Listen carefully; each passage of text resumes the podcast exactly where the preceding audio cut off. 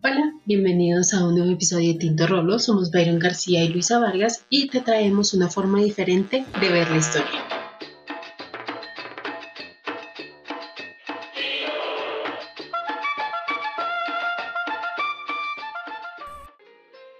En este nuevo capítulo veremos la vida de un personaje que fue importante para la historia de Colombia. Veremos cómo varias personas y acontecimientos afectaron y formaron a Jorge Eliezer Gaitán.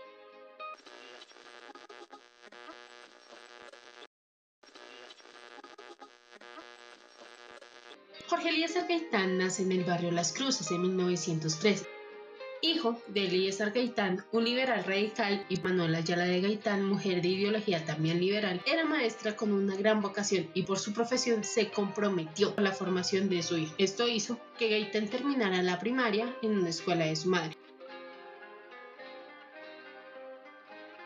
Posteriormente, Gaitán inicia su bachillerato en el Colegio Simón Araujo, donde estudiaban los hijos de las familias liberales más acomodadas. Se graduó en el año 1919 como bachiller de Filosofía y Letras a los 21 años.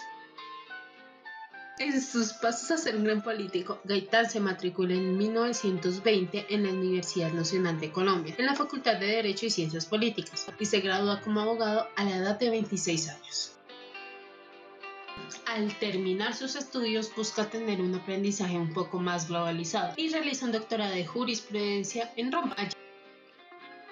Tiempo después de haber hecho el doctorado, fue merecedor del premio Ferri con su trabajo titulado El criterio positivo de la premeditación. Se gradúa como doctor de la jurisprudencia de la Universidad de Roma a los 29 años.